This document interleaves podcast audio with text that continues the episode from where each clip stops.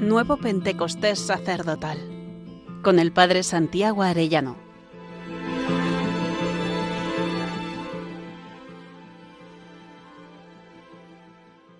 Día 47.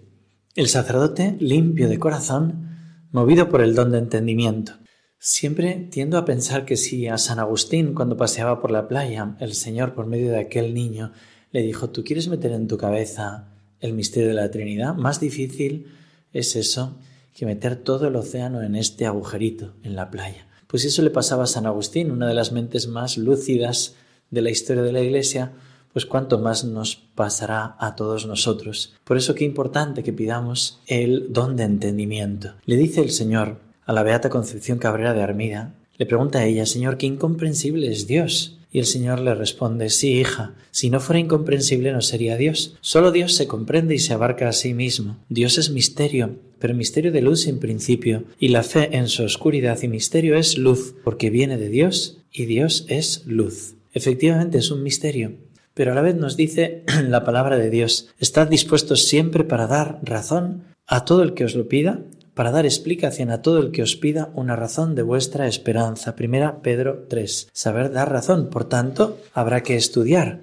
Dice el Señor a la Beata Concepción Cabrera, lo que mucho perjudica a mis sacerdotes es la falta de estudios. Hija, esa ciencia inagotable que nunca deben abandonar. Los libros sagrados y buenos son la salvación de los sacerdotes, y el amor a ellos los librará de muchos males. Aparte de que un sacerdote debe ser instruido y completo en sus estudios para poder aconsejar, y sólo con el noble fin de servir a Dios y a las almas. Estos estudios lo librarán de peligros sin cuento. Pero en la ciencia también hay mil escollos y peligros para el orgullo, sobre todo en la poca ciencia.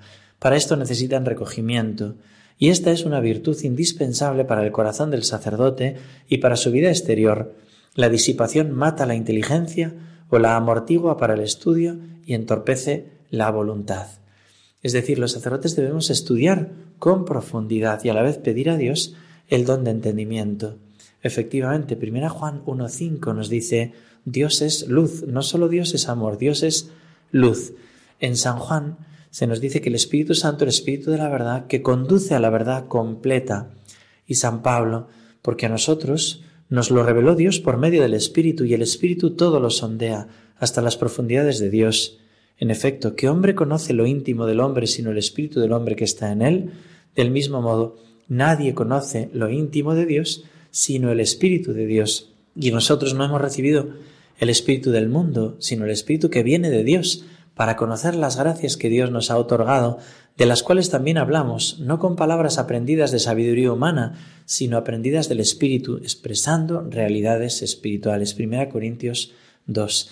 El Espíritu Santo nos ilumina muy especialmente con el don de entendimiento, que es un hábito sobrenatural infundido por Dios con la gracia santificante, por el cual la inteligencia del hombre bajo la acción iluminadora del Espíritu Santo se hace apta para una penetrante intuición de las cosas reveladas y aun de las naturales en orden al fin último sobrenatural. Qué importante es entender esto, por ejemplo, en orden a interpretar la Sagrada Escritura. A veces se ha dicho, para estudiar la Escritura tienes que quitarte las gafas de la dogmática. Es decir, quítate la fe y ponte a estudiar como si fuera un libro muerto. Bueno, pues así se mata la fe acabas poniéndote las gafas de ideologías modernas, eh, falsas, como marxistas, hegelianas o liberales, como explica mi buen hermano y amigo sacerdote Ignacio Manresa, comentando a Santo Tomás en su tesis doctoral, el hombre espiritual es el que entiende las cosas espirituales. Solo en sintonía con el Espíritu Santo se puede interpretar bien la Sagrada Escritura, y por eso hemos de pedir el don de entendimiento para penetrar en los misterios de la fe, don de entendimiento que se distingue de los otros dones intelectivo, sabiduría, ciencia y consejo, en que su función propia es la penetración profunda de las verdades de la fe. Nos ayuda a las verdades de la fe.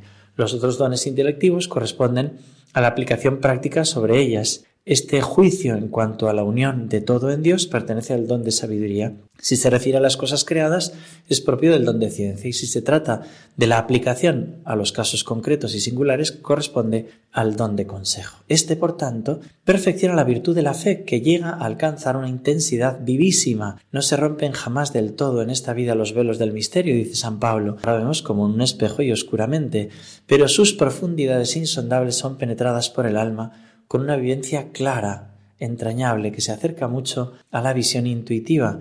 Por eso Santo Tomás llegará a decir en esta misma vida, purificado el ojo del Espíritu por el don de entendimiento, puede verse a Dios en cierto modo. ¿Cuánto viene hacia la Iglesia tantas personas que han recibido este don de entendimiento? Pienso especialmente en el Papa Benedicto y más aún en Santo Tomás de Aquino. No me extraña que el Vaticano II, en Optata Docius sobre la formación de los sacerdotes número 16, diga, para explicar de la forma más completa posible los misterios de la salvación, aprendan los alumnos a profundizar en ellos y a descubrir su conexión por medio de la especulación bajo el magisterio de Santo Tomás. El Papa Benedicto XVI, en las catequesis que impartió sobre Santo Tomás de Aquino, nos dice, hoy quiero hablar de aquel a quien la Iglesia llama el Doctor Comunis. Se trata de Santo Tomás de Aquino, mi venerado predecesor, el Papa Juan Pablo II, en su encíclica Fides et Ratio, recordó que la Iglesia ha propuesto siempre a Santo Tomás como maestro de pensamiento y modelo del modo correcto de hacer teología. Nos sorprende que después de San Agustín, entre los escritores eclesiásticos mencionados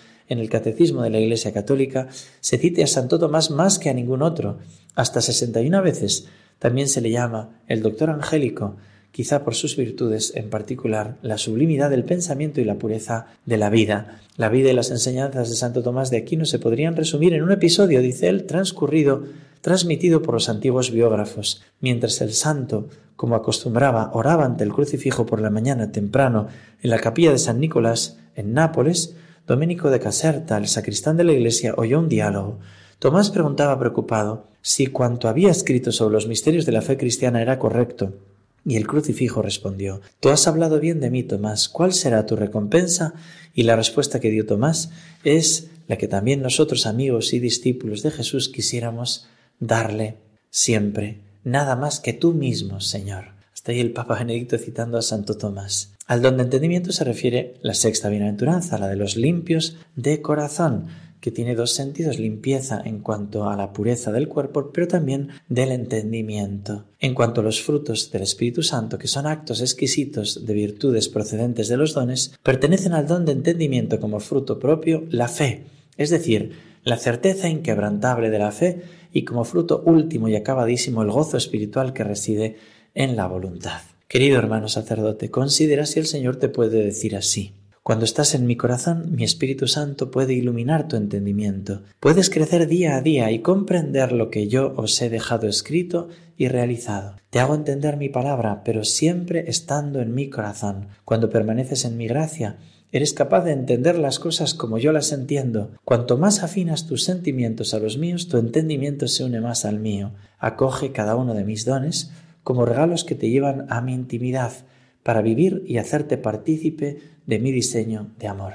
Y responderé así al Señor si te parece. Señor, concédeme estudiar con constancia y profundidad las verdades de la fe.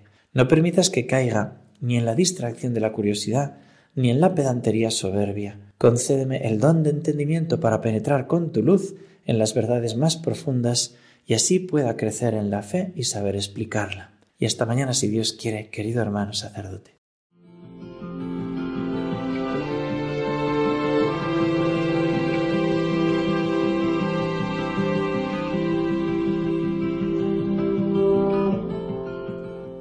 Nuevo Pentecostés sacerdotal con el Padre Santiago Arellano.